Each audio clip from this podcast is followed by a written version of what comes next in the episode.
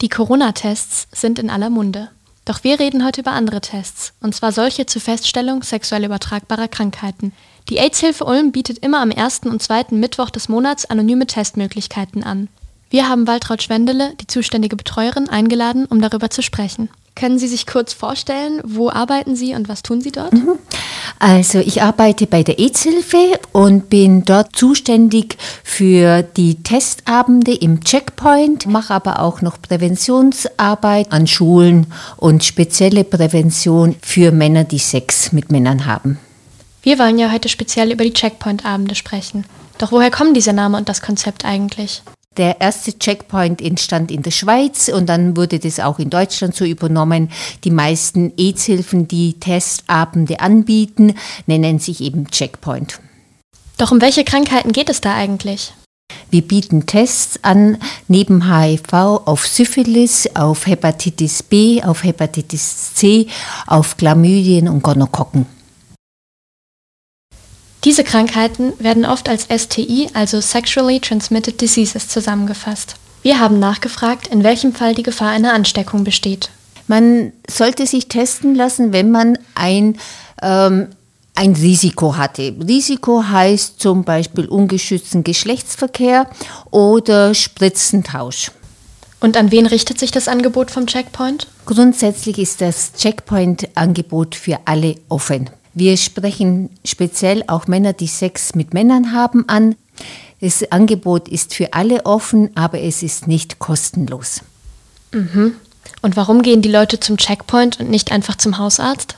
Ja, in der Regel sind äh, die Tests bei uns günstiger als beim Hausarzt. Bei uns ist es auch anonym. Äh, man muss sich zwar jetzt Corona-bedingt anmelden, früher ging das ohne Anmeldung, aber heute wollen wir eben nicht so lange Wartezeiten und so viele Personen auf einmal in unseren Räumen, deshalb jetzt die Anmeldung. Aber die Anmeldung ist anonym, man bekommt eine Aufrufnummer und es werden keine personenbezogenen Daten erhoben. Was also tun, wenn ich mich testen lassen will? Wie funktioniert die Anmeldung? Waltraud Schwendele erklärt es uns am besten auf die Homepage der AIDS-Hilfe gehen. Dort findet man unter der, den Angeboten Checkpoint die Telefonnummer bzw. eine E-Mail-Adresse, wo man einen Termin vereinbaren kann. Und wie geht es dann weiter? Also nachdem man sich angemeldet hat und eine, einen Termin bekommen hat, fordern wir die Person auf, auf unserer Homepage einen Fragebogen auszufüllen. Auch dieser ist anonym. Und äh, nach dem Ausfüllen des Fragebogens kommen die Leute dann zum Testabend. Hier bekommen Sie eine persönliche, individuelle Beratung und nach der Beratung entscheiden die Personen, welche Tests sie machen lassen wollen. Wer arbeitet eigentlich beim Checkpoint der AIDS-Hilfe? Also die äh, Beratung wird von Ehren- und hauptamtlichen Mitarbeitern durchgeführt, die alle geschult sind. Außerdem ist bei jedem Checkpoint-Abend ein Arzt oder eine Ärztin anwesend. Dann wollten wir wissen, wie die eigentlichen Tests ablaufen. Es gibt zwei Möglichkeiten bezüglich des HIV-Tests. Wir haben bei HIV die Möglichkeit, einen sogenannten HIV-Schnelltest durchzuführen. Schnell heißt nicht, dass man den besonders kurz nach dem Risiko machen kann, sondern man sollte zwölf Wochen warten nach einem Risiko beim Schnelltest. Aber Schnelltest heißt, innerhalb von 20 Minuten erfahren Sie das Ergebnis. Ja, danach gibt es die Möglichkeit, auch einen HIV-Labortest durchzuführen. Hier brauchen wir venöses Blut und das Ergebnis kann man eine Woche später telefonisch abfragen. Der Vorteil vom Labortest ist, der Labortest ist schon sechs Wochen nach einem Risiko sicher. Beim Schnelltest sollte ich sicherheitshalber zwölf Wochen danach warten. Das Testergebnis kann dann in der Regel eine Woche später telefonisch abgefragt werden. Die Leute bekommen einen Zettel mit, auf dem die Anruftermine notiert sind. Angenommen, mein Ergebnis ist positiv. Wie geht es weiter? Wenn das HIV-Ergebnis positiv ist, dann bieten wir den Menschen an, erstens natürlich eine Beratung und dann bieten wir ihnen an, dass wir sie an einen Schwerpunktarzt vermitteln. Dort bekommen sie relativ schnell einen Termin, ja, und äh, entscheiden dann mit dem Arzt, wie die Behandlung weitergeht. Heute ist eine HIV-Infektion relativ gut behandelbar. Ja, man schafft es bei nahezu allen Patienten, dass man die Virusmenge innerhalb einem Vierteljahr unter die Nachweisgrenze bekommt.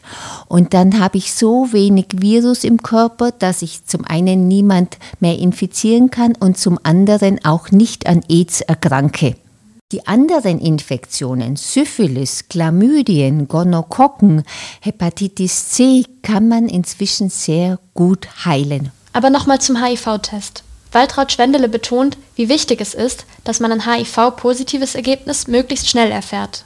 Leider haben wir auch hier in Ulm immer noch sogenannte Late Presenter, das heißt Menschen, die von ihrer HIV-Infektion relativ spät erfahren die sind zum Teil dann schon in einem AIDS-Stadium, also in einem Krankheitsstadium und erfahren dann erst, dass sie HIV infiziert sind und nicht nur infiziert, sondern jetzt bereits erkrankt. Und diese Erkrankung könnten wir heute vermeiden, wenn man frühzeitig erfährt, dass man infiziert ist. Aber wie kann man sich denn nun vor AIDS schützen? Laut Waltraud Schwendele gibt es drei Möglichkeiten. Die erste Möglichkeit, die kennen wahrscheinlich fast alle, ist der Gebrauch von einem Kondom. Die zweite Möglichkeit ist Schutz durch Therapie. Menschen, die HIV infiziert sind und mit HIV-Medikamenten antiviral behandelt werden, sind in der Regel nicht mehr infektiös. Ja, also die haben nur noch so wenig Virus in ihrem Körper, dass sie unter der Nachweisgrenze sind und wenn jemand unter der Nachweisgrenze ist, dann kann er auch niemand anderen mehr infizieren. Ja, also auch das Sperma oder die Scheidenflüssigkeit von diesen HIV-positiven äh, Menschen ist nicht mehr infektiös. Das ist heute die zweite Möglichkeit, Schutz durch Therapie. Und die dritte Möglichkeit, äh, ist noch nicht für alle Menschen frei zugänglich, aber für hauptbetroffenen Gruppen, zum Beispiel schwule Männer, ist die Präexpositionsprophylaxe, kurz PrEP genannt. Hier nehmen HIV-negative Menschen ein HIV-Medikament vorsorglich als Schutz vor einer Infektion ein. Wir haben hier in Ulm auch Schwerpunktärzte, die dieses Medikament verordnen. Als HIV-positive Person ist die Gefahr, an AIDS zu erkranken, jedoch nicht das einzige Problem der Betroffenen. Medizinisch ist HIV heute schon sehr gut behandelbar. Gesellschaftlich ist es immer noch ein großes Problem. Also Sie können nicht so einfach zu jedem sagen, ich bin HIV infiziert und erwarten, dass es keine negativen Reaktionen gibt. Die Leute überlegen sich sehr genau, wem sie es sagen und ob sie es überhaupt jemand sagen, weil sie Angst haben vor Ablehnung oder Diskriminierung. Ein Grund dafür könnten nach wie vor existierende Vorurteile zum Thema HIV sein. Viele glauben immer noch, dass HIV-infizierte Menschen sehr ansteckend sind, ja, haben zum Teil Angst, dass man sich sogar über ein über Küssen infizieren kann.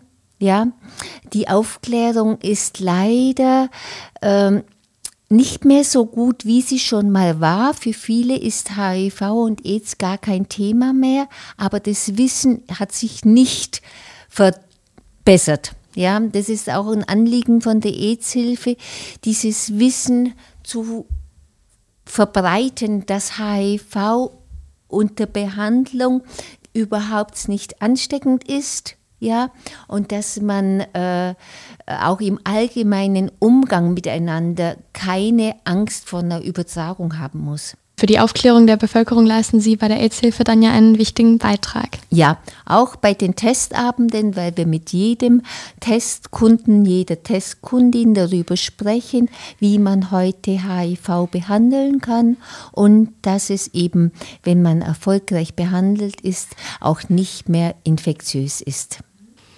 Dann danke ich Ihnen ganz herzlich, Frau Schwendele, für die Informationen.